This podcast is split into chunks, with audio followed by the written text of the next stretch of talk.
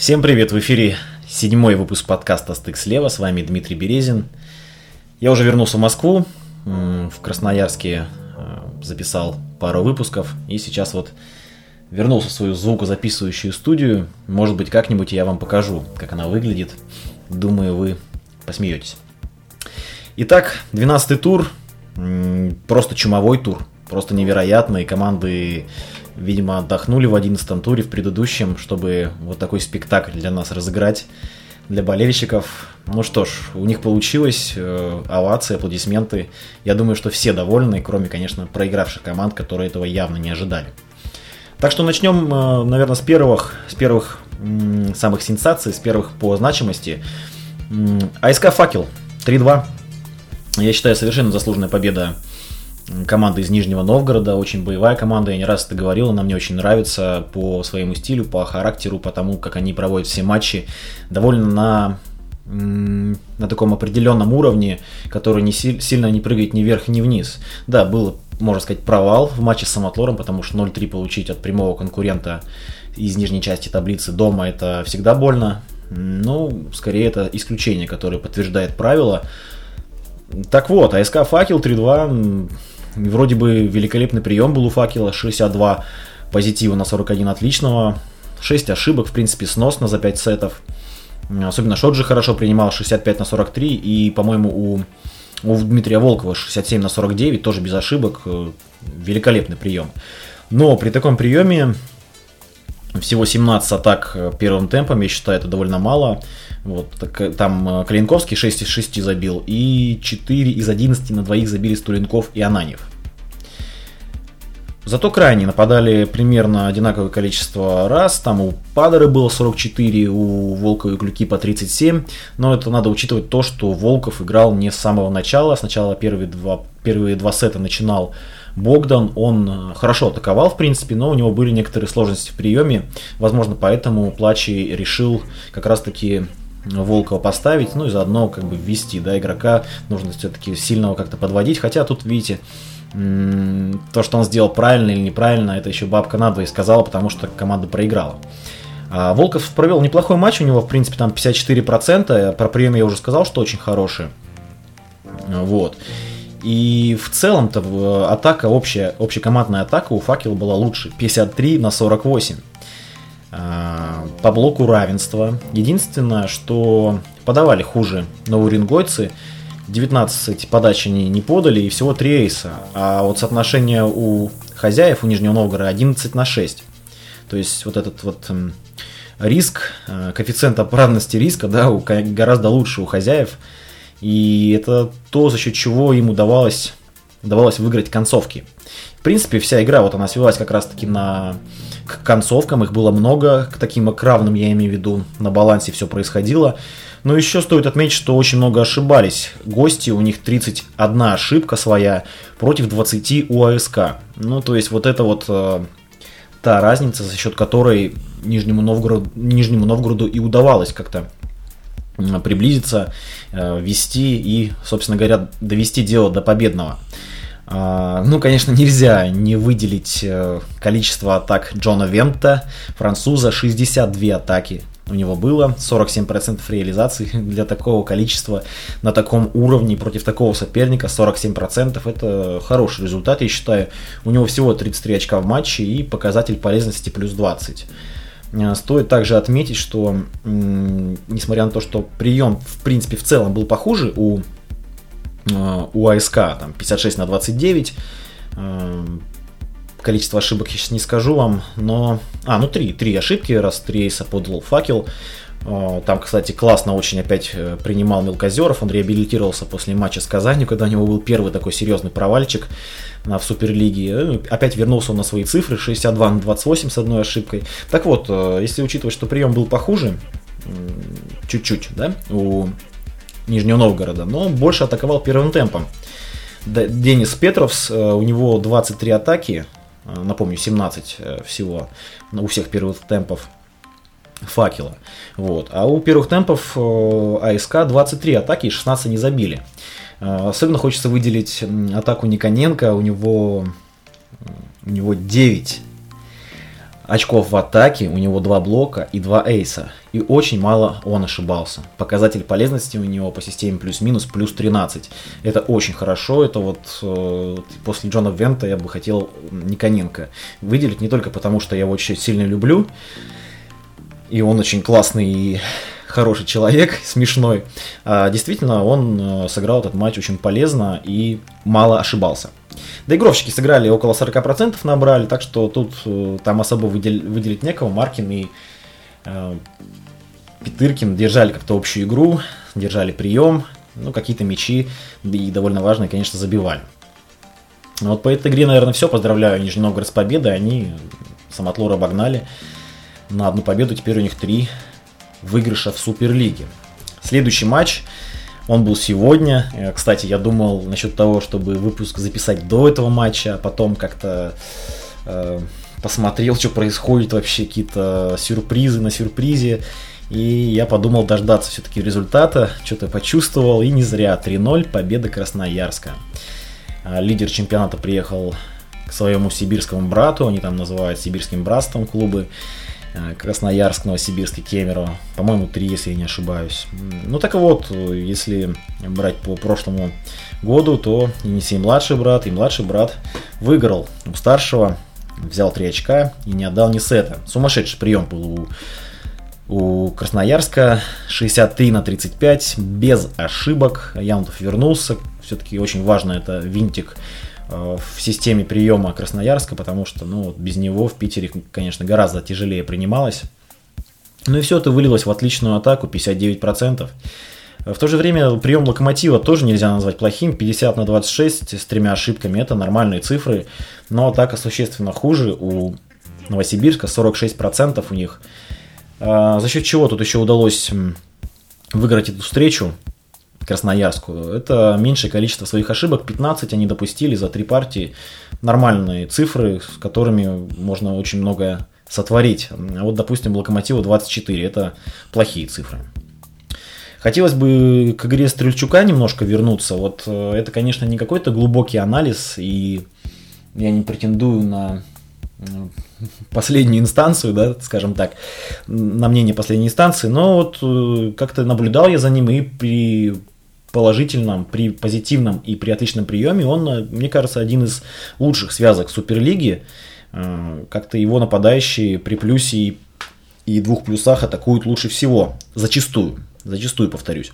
Вот и в этом матче, к примеру, он переиграл своего оппонента. Там, кстати, это был не лучший матч его по вот этой системе атаки с позитива и отличного. У него было там 55%, а у его оппонентов из Новосибирска, у Джизги и у Абаева 52. Чуть-чуть, но переиграл. Там больше, большую разницу сделали на атаке с плохого приема. Там у них 70, что ли. Это вообще э, феноменальные какие-то цифры с плохого приема. Ну и защиты даже лучше. Э, ну, по распределению передач, если вернуться к теме прошлой передачи, вот у него, допустим, нападал Скримов 13 раз, Клец 20 и Рещенко 19. А Крицкий и Клец ой, извиняюсь, а, а Крицкий и Жук атаковали вместе 20 раз. Там 9 атаковал Саша Крицкий и 11 Жук атаковал. Вот если быстренько вернуться к этому коэффициенту, самый, самый мало атакующий игрок Крицкий 9 раз и Клес 20. Мы от них получаем коэффициент 0,45. Берем эффективность нападающих, я в прошлом выпуске рассказывал, как она считается, и плюсуем с коэффициентом распределения. Получается, что вот по этому коэффициенту у Стрельчака 0,94. Помните, я говорил, что там нужно стремиться по моей, в кавычках, системе к единице. Ну так вот, э, Стрельчук очень оказался близок к этому, во-первых, да, то, что классно атаковали его, нападающий, во-вторых, примерно все было поровну загружено. Браво, для меня Стрельчук это связующий тура. Что до Новосибирска, Круглов сыграл хорошо, он атаковал больше всех, 28 раз, 16 забил, это 57%. Родичев атаковал меньше, но тоже хороший процент, 53. Выпал Савин. А, выпал Савин, Ивович вышел, особо ничего не смог там тоже изменить и добавить. У Савина была травма, со спиной у него некоторые проблемы есть, возможно, недолеченная травма, я не знаю, честно говоря, что там произошло, но очень похоже на это. А, в принципе, по атаке первых темпов примерно столько же атаковали, но результативность у них гораздо хуже. Так что вот такие вот пироги. Ну и вот э, если первые две партии как-то более-менее легко выиграл Красноярск, у них был прием 69-71, то в третьем сете вот чуть похуже стал 53% и сразу тяжелее, там пришлось прям выгрызать эту победу, но Красноярск это сделал, и честь им хвала, просто большие молодцы, аплодисменты. Вернемся немножко на два дня назад. В первый, в первый игровой день 12-го тура встречались Югра Самотлор и Санкт-Петербург. Зенит из Санкт-Петербурга, в принципе, неплохой был матч, несмотря на счет, потому что ну, там разница была небольшая. В первой партии 25-22, потом 25-23 и 25-19. Ну, э, ну, кстати, во втором сете, может быть, не 25-23, я помню, что 2 очка разница была. Э, что можно сказать, за счет чего Самотлор навязал борьбу? Во-первых, за счет игры своего диагонального Попазова, у него 64%, процента, он 18 э, очков набрал, и это больше всех матчей. Он основной диагональный самотлора, теперь точно. Уильямс уехал в турецкий клуб Спорт Тото, это бывший Милипьянго, клуб, который находится в Анкаре, который сейчас занимает пятое место и в Кубке Челленджа прошел следующий раунд. Поэтому это неплохой вариант для Уильямса. А, удачи ему не получилось в этом году, в прошлом себя неплохо проявил. Так вот, Попазов отлично сыграл этот матч, 64% напомню. Ну и там за счет подач Космина, в принципе, как-то удавалось выйти вперед. И 23-20 даже вел Самотлор, просто в какой-то момент э, не могли четко принять, и доигровщики там не смогли зарешать тяжелых ситуаций, скажем так. Почему-то вектор атак именно в этот тяжелый момент сместился именно в четвертую зону, хотя Попазов забивал там больше, чем 6 из 10. Но это решение связующего, ну и не всегда удобно было посылать, возможно, в два. Доигровщики не смогли решить тогда, и в принципе в целом цифры по матчу у них невеликие, 35 и 36 процентов. А, Бурсов там начинал, но в основном играли Никишин и Комаров. Темпом играли немного Самотлор, но тут можно объяснить, что довольно плохой прием был, меньше 40% позитивный, поэтому тут ну, довольно трудно единицы связующих, единицы команд играют с такого приема много темпа. По этому матчу все. Недалеко, в этом же округе игрался следом другой матч, Сургут-Белгород. Он был куда более интересный с точки зрения турнирной таблицы, потому что эти команды сейчас оказались рядом с друг другом. А, и 3-2 победил Сургут. Прежде всего, а, переиграл по блоку, прямо сразу бросается в глаза 20 блоков у Сургута и 8 у Белгорода. Там у Сургута довольно хорошо отличились Черейский в этом элементе и Довгань, который со стартового состава начал играть только а, в старте начал играть только с третьего сета, по-моему, у него 5 блоков за три партии, по сути, за две с половиной. Вот. Это по блоку большое преимущество. Плюс еще очень хорошо плане ошибок собственных действовал Сургут, всего лишь 19 за 5 сетов, то есть это меньше, чем 4 за партию. Но это практически образцово показательно. Я считаю, на длинной дистанции вот так мало ошибаться. Ну, длинной дистанции я имею в виду то, что длинный матч. Вот, 19 ошибок, а у Белгорода, допустим, 35 ошибок. Ну вот, собственно говоря, и а, вся разница. Муза опять много атаковал, но мы уже про Вента поговорили, и как бы он тут проигрывает Венту по количеству атак, хотя, ну, тоже 51 это очень много, 22 он забил, 43%, ну, конечно, так, не, не, не великий процент, э, но неплохо сыграли доигровщики, 44% у Костыленко, 55 у Щадилова, и вообще, как бы, казалось, что, ну, прям борщат связующие, там больше Артем Хавибулин пасовал, слишком много нападает Музай, но тут главное победить, победа из победа, Просто я помню эпизод там в пятой партии. Ну, возможно, тут, видите, уже голова не соображает, уже физика, э, усталость какая-то. Там в одном розыгрыше, по-моему, 5 раз атаковал Музай, ну 4 точно. И не только связующий, там, да там и Либер, наверное, мы пасовали, и доигровщики, там какой-то затяжной розыгрыш. И просто достаточно было один раз перевести атаку в другую зону, в четвертую, и там свеженькие, относительно свеженькие, конечно, доигровщики решали все но прям видно было, что ну еле-еле прыгает человек. Ему нужно, э, я не знаю, было максимально, чтобы удобно и максимально э, мало блоков, желательно ноль, чтобы забить что-то. Вот. Э, в целом такая вот история с Сургутом, что до Белгорода Пенчев не сыграл, не сыграл, он периодически выстреливает, снова хорошо выглядел, там в символическую сборную попал.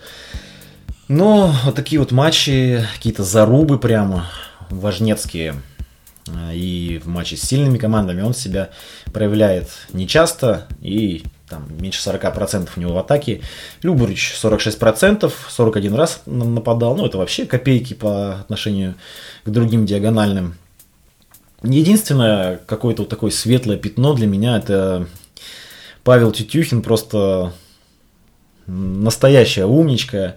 Не знаю, как по-другому сказать. Он действовал очень чистенько, очень аккуратно, но в то же время и результативно. У него 20 очков, всего лишь две полные партии он сыграл, хоть он выходил там в других сетах, но полные партии две. Он набрал 20 очков, у него 67% в атаке. И всего одна ошибка в целом за свои выходы, он один раз ошибся. Плюс 19 у него по показателю полезности. Ну, для молодого игрока так чисто играть и так мало ошибаться, это круто. Это круто, что у Белгорода есть такой доигровщик. Я надеюсь, что он будет больше играть. И мы вскоре, вскоре увидим его в футболке сборной. А, не знаю, сколько на это надо, но не будем перехваливать. Тьфу-тьфу. А, что еще хочется сказать? Да, этот матч, конечно, обращает на себя внимание тем, что в третьем сете Белгород набрал 6 очков. Это, конечно, ужасно. Ну, знаете, это, конечно, может лично мое мнение, но вот там, когда 15 набираешь, с кем бы ты ни, ни играл, с 15 набираешь, уже как-то, ну, так стрёмно знаете, ну не очень, не по себе прям. Если ближе к 10 что-то там приближается количество очков, то уже прям стыдно становится. Но когда меньше 10, я не знаю, я, наверное, такого не испытывал. Может быть, я эту информацию удалил со своего жесткого диска, как э, порочащую мою честь, но я не помню, чтобы набирал меньше 10 очков, это, наверное, совсем ужасно. И как тут все получилось? В принципе, у Белгорода был хороший прием. 50 на 29, я конкретно про этот сет говорю сейчас, про третий. И одна ошибка чистая. То есть не выносили там подачи Белгород. Но, тем не менее, 21% атаки был у белгородских львов. Бел... Сургут просто цеплял на блоке. Сургут поставил 4 чехла. Э, цеплял в защите, смягчал, добивал доигровки. Вот. А Белгород, он не подал ни одного эйса, ну всего-то он 4 раза, собственно говоря, подавал. Кстати, эти 4 подачи Сургут плохо принял. 25-0 и одна ошибка. Суть в том, что ну, не, не могли много, много забить э, и постоянно натыкались на блок, на смягчение, на защиту.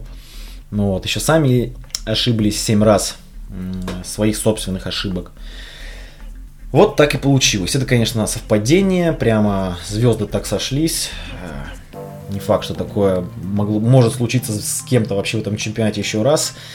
Хотя как бы уровень команд может быть отличаться гораздо сильнее, чем в матче этих команд. Вот. Э, так что перейдем к следующему матчу.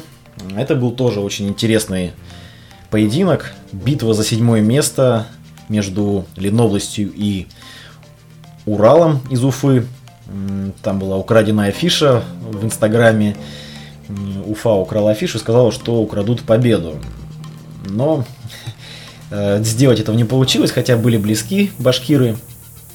Э, хорошая игра довольно-таки была, три сета на балансе, э, там два очка разницы. Что по Леновости? В Леновости был очень хороший пилев, он взял на себя вообще в последних матчах такие по-настоящему лидерские функции. И 19 очков у него в этой игре, больше всего в составе Ленобласти – 57% результативности. Первые темпы атаковали у Тисевича совсем по-разному. Если Бем атаковал мало, 4 из 4, но это, как мы уже поняли, уже можно сделать выводы прям так вот непосредственно, да, какие-то, когда человек играет в другой лиге, это трудно сделать, а тут постоянно на виду, понятно, что Беми не совсем атакующий первый темп, и вот, может быть, это и оправдано, что он 4 раза все время атаковал, зато все забил. 100% эффективности у него. А Волков, напротив, много очень атаковал. У него 16 атак для первого темпа. Это прям круто, хорошо. 10 э, забил, хорошая результативность тоже. Ну, в целом они 20 на двоих напали и здорово. Э, Колесник провел среднюю игру. Не сказать, что он провалился, ну не сказать, что там как-то феерил 47 у него процентов. Что по Уфе? Алексеев атаковал плохо. Диагональный и основная такая а, ударная сила башкирских хулиганов, у него 37%, ну и он, знаете, это так неплохо блоком компенсировал, потому что э, он стал лучшим по результативности в матче. Если у Шпилева 19, по-моему, у Алексеева 21 э, результативный балл, если так можно сказать, 21 очко у него, и он лучший в матче по очкам, хотя 37% результативности. Это тоже как-то странно выглядит, но это так, я перепроверял. Беляков провел отличный матч, у него 58% в атаке, плюс 3 эйса. Спиридонов не вошел в игру, э, имел определенные проблемы с приемом и с тем, чтобы добивать мячи до пола, и вместо него вышел Егор Феоктистов. Не сказать, что стало намного лучше, особой помощи Бирюкову не было и Алексееву. В общем-то, в этом матче все решалось в концовках, в, которые, в которых были лучшие игроки Ленобласти. Э, в целом преимущество у них было только в атаке, 55 на 43 общекомандное. Ну и, скажем так, в таких играх вот, наверное, все именно решается в таких сжатых, э, в сжатых эпизодах. Вот нужно подойти к концовке, сильно не отстать и там решить. Вот это лучше сделали игроки из Ленобласти. Ну, Ленобласть на седьмом, там мы еще позиции, которые у команд определились, э, мы обсудим. Перейдем к следующему матчу, который мог стать настоящим новогодним чудом.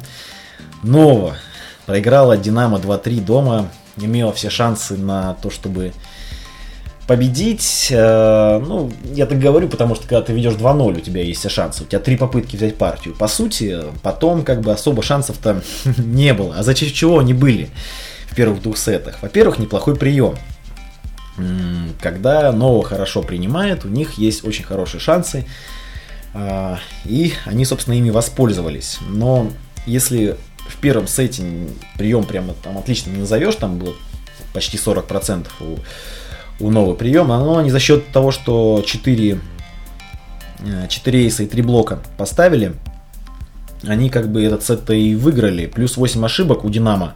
Там очень сильно дыру помог в конце прямо когда можно было решить все и закончить, он два раза чисто ошибся и тем самым подарил очень хороший, хорошую возможность для Новокуйбышевска взять сет. Они его взяли, а в следующем сете не надо было ни эйсы ставить, ни блоки, потому что, ну, во-первых, сами нормально там в атаке играли при хорошем приеме 56 позитива.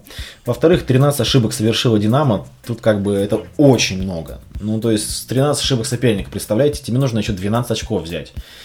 Ну, как бы новое это и сделала. А что еще можно выделить по этому матчу? Ну, Динамо потом добавила, конечно, получила, я думаю, втык очень сильно от Брянского. И довели дело до победы. ДРУ вырулил там в конце концов на 50% результативности. Он стал, стал самым результативным игроком матча. 21 очко у него. Можно еще выделить 5 эйсов Панкова. Довольно хороший результат. Но Динамо потерял очки и кто знает, может быть, вот это очко одно потерянное, да, оно может быть потом как-то скажется дальше, когда будет дележка, да, между пятым, шестым, седьмым местом. Это конкретно про Динамо, если говорить. Двенадцатый тур прошел, он получился довольно веселым. Что же у нас по положению команд? Э, Локомотив по-прежнему возглавляет таблицу. У лидера два поражения теперь. Кузбасс имеет столько же поражений. А, но еще Э, точнее, скажем так, столько же побед, но игра в запасе э, у Кузбасса, так что теоретически как бы они могут возглавить таблицу после сыгранного вот этого матча, точнее не сыгранного матча, после сыгранного не сыгранного матча. Дальше идет группа из э, трех команд. Это Факел, Зенит, СПБ и Динамо. У них по 8 побед. Но там чуть ниже Казани, она сейчас на шестом. Но у Казани на две игры целых меньше. В принципе, вот так вот они возьмут, две игры выиграют и прыгнут на первое-второе место спокойненько. Вот, могут на первое, да, реально прыгнуть.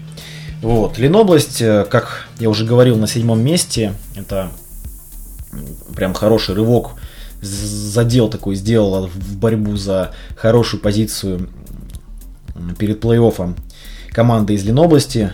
Урал напротив седьмого места на девятое упал э, после этого поражения.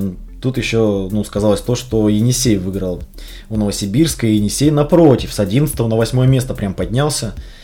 Э, здорово, здорово. Там вообще группа из четырех команд, у которых по четыре победы. Это Красноярск, Урал, Белгород и Сургут. Но у Сургута еще игра в запасе. Ну, там игра с Казанью. Конечно, маловероятно, что они ее выиграют, но в этом чемпионате может быть все, что угодно.